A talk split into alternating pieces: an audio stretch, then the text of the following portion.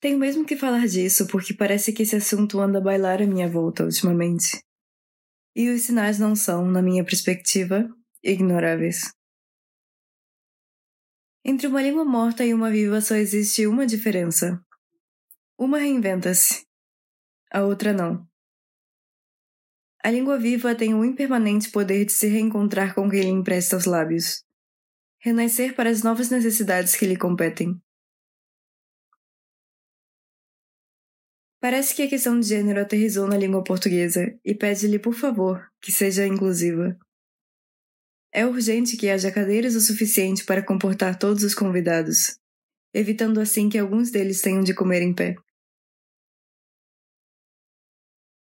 A língua é viva como nós, e como nós, aprende, cresce e se expande.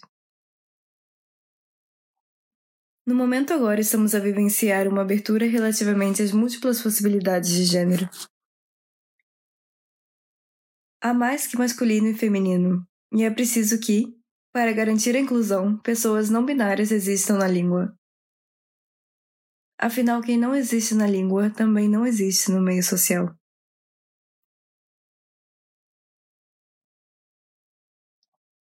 A língua é moeda de troca do meio social.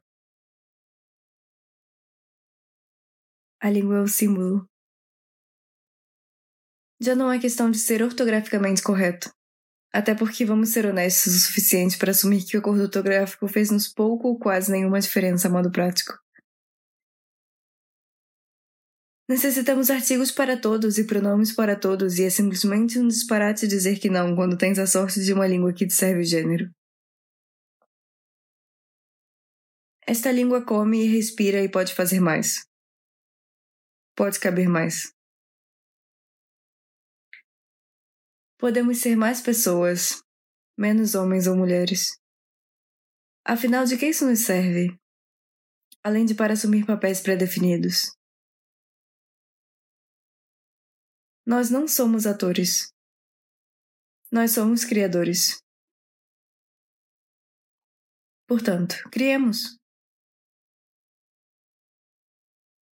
Pensa nisso. Beijinhos na tua pele.